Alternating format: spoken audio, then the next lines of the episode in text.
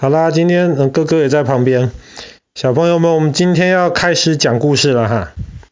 我们昨天讲到有一个非洲的一个小国家叫做圣多美与普林西比。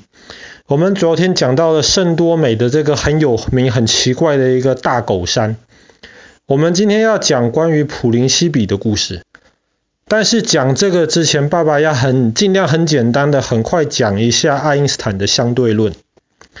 其实相对论，爸爸去年有试着讲过，当然这是一个非常困难、非常复杂的一个东西。可是我们弟弟跟哥哥可以先想一下哈，光有没有重量？应该说光有没有质量？不过你弟弟太小了，我们就问光有没有重量啊？你哥哥你觉得光有没有重量？可能有。可能有啊。滴滴不知道，没关系。其实传统上都认为光应该是没有重量的。为什么呢？因为光是我们知道最快的速度，就是光速。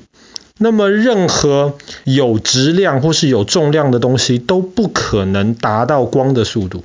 所以要能够达到光的速度，它的质量或者它的重量就必须等于零。但是这个想法其实是不正确的，因为爸爸去年讲过，爱因斯坦有一个最有名的一个方程式，叫做 E 等于 mc square，mc 乘以 c。那么你如果把爱因斯坦的这个方程式扭一扭的话，它的 m 就是那个质量，就是它的那个重量，它 m 就等于它的能量除以它的光的速度，光有没有能量？比方说太阳晒到哥哥或是弟弟的身上，你们会不会觉得热？会，一定会热。当你们会热的时候，就代表光有能量。所以按照爱因斯坦的这个方程式，只要有能量的东西，它就不可能没有质量。所以我们只能说，光在不动的时候是没有质量的。比方说，一支铅笔放在桌上，它不动的时候，其实这个铅笔我们知道它还是有质量。可是光在不动的时候是没有质量。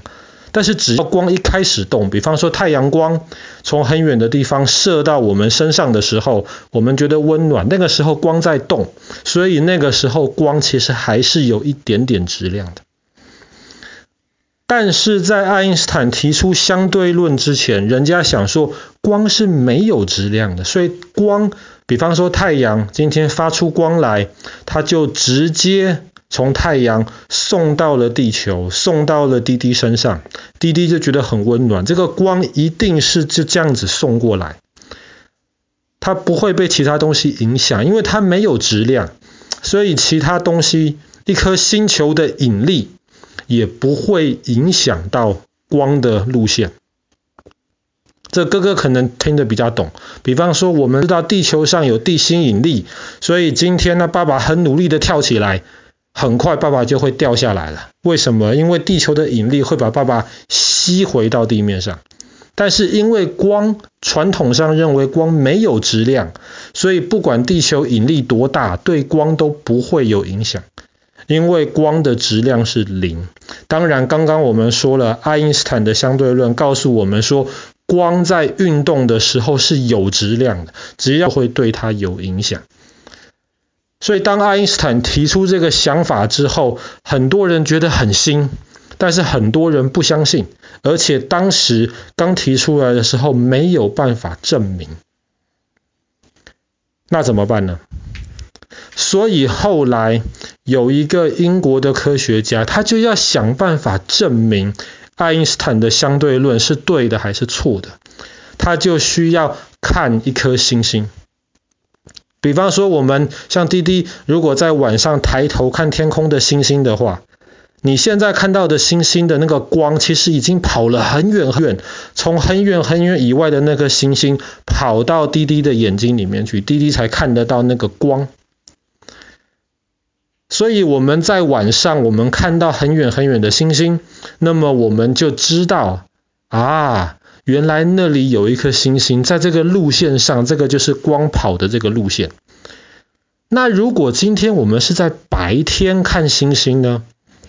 白天看星星的话，太阳正好挡在我们的前面，那么太阳这么大，引力这么大，会不会让光的路线转弯？太阳的引力会不会影响到光的这个路线？如果光没有质量，太阳挡在中间就不会影响光的路线。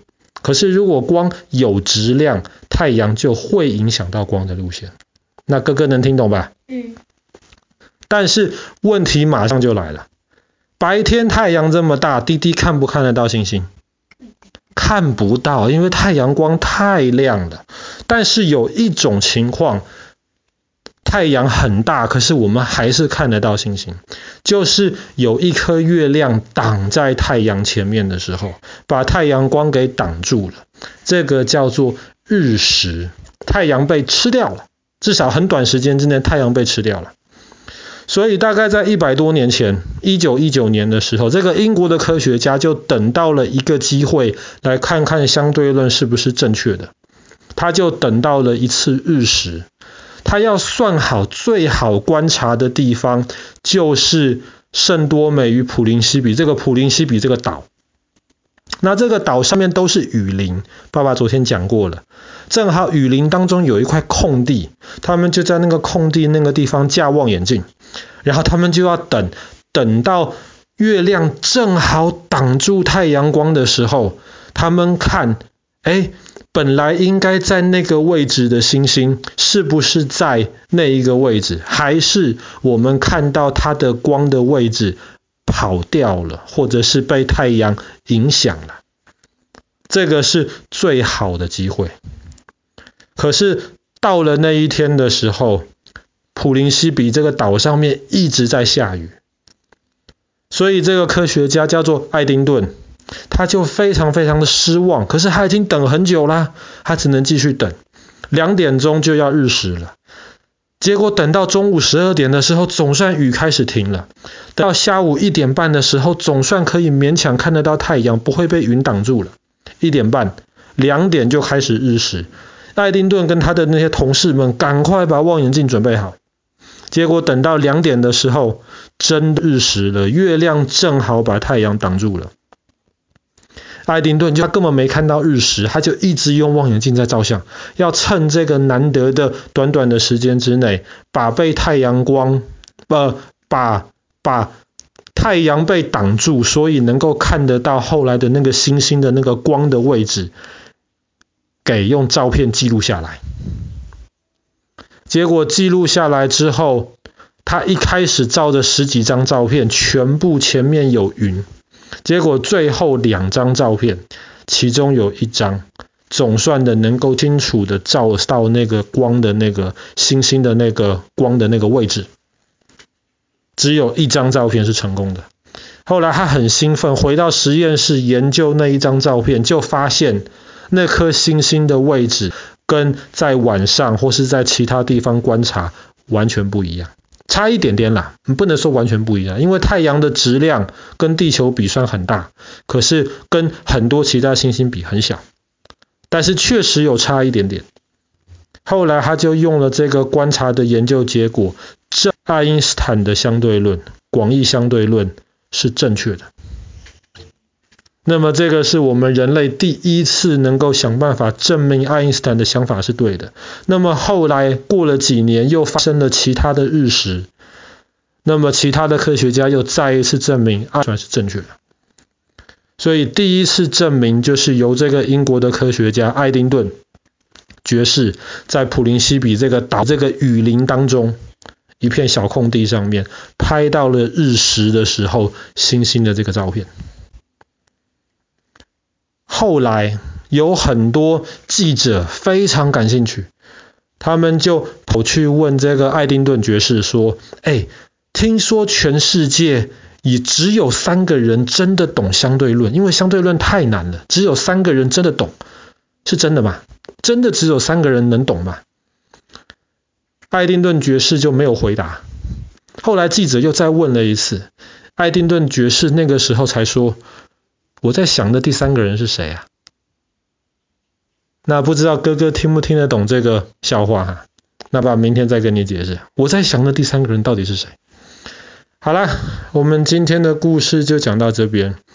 第一个证明了爱因斯坦相对论的这个地点，就是发生在圣多美普林西比的这个